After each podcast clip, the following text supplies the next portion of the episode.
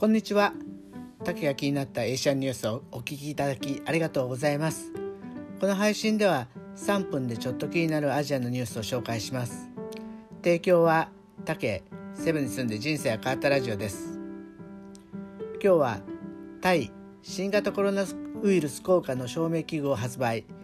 フィリップスタイをお知らせします。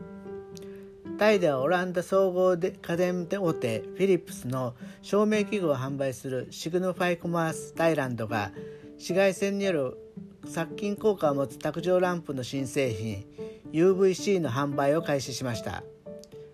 新型コロナウイルスの感染症拡大で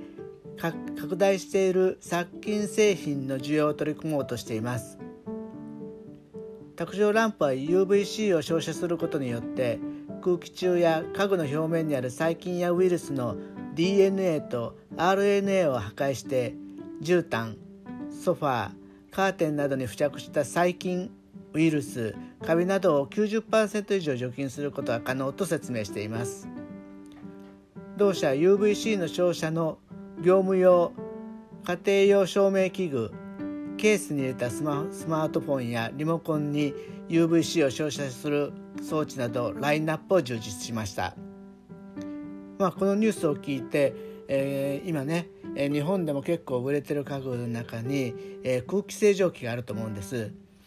この空気清浄機の2020年1月から11月の国内出荷数っていうのは前年度と比べて34.3%増。239万台で出荷額は45%増の687億円だったそうです。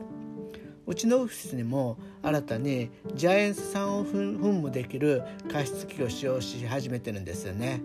ただしね、まあ、このジアエン酸っていうのの噴霧に関しては濃度を気をつける必要があってちょっとねあの小さなお子さんがいる場合は気をつけないといけないということです。